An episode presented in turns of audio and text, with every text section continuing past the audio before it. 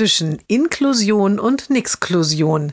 Jeden Montag eine neue Geschichte im Blog von Kirsten mal zwei. Heute? Das Mädchen hat die Schule schon hinter sich und braucht einen Job. Im letzten Schuljahr hatten die Lehrer für das Mädchen das Schwerpunktfach Hauswirtschaft ausgesucht. Da bist du wirklich sehr geschickt, sagten sie. Ich mag nicht, sagte das Mädchen. In einer Großküche hat es dann auch ein Praktikum gemacht. Seine Mutter hatte es besorgt. Die waren wirklich sehr zufrieden mit dir, freute sich die Mutter. Ich nicht, sagte das Mädchen. Am Ende der Schulzeit nun bietet sich wirklich ein Arbeitsplatz in der Küche. Das ist eine große Chance für dich, sagt die Dame vom Arbeitsamt. Die bekommt nicht jeder. Das Mädchen verdreht die Augen. Nun sind alle Formalitäten geklärt, die staatlichen Förderungen, der Arbeitsvertrag, das Jobcoaching.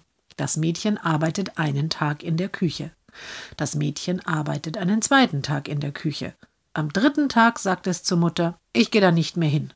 Alles Zureden hilft nichts. Seitdem ist das Mädchen zu Hause. Na ja, sagt der Herr vom Integrationsfachdienst, mit Behinderten auf dem ersten Arbeitsmarkt ist das eben nicht so einfach.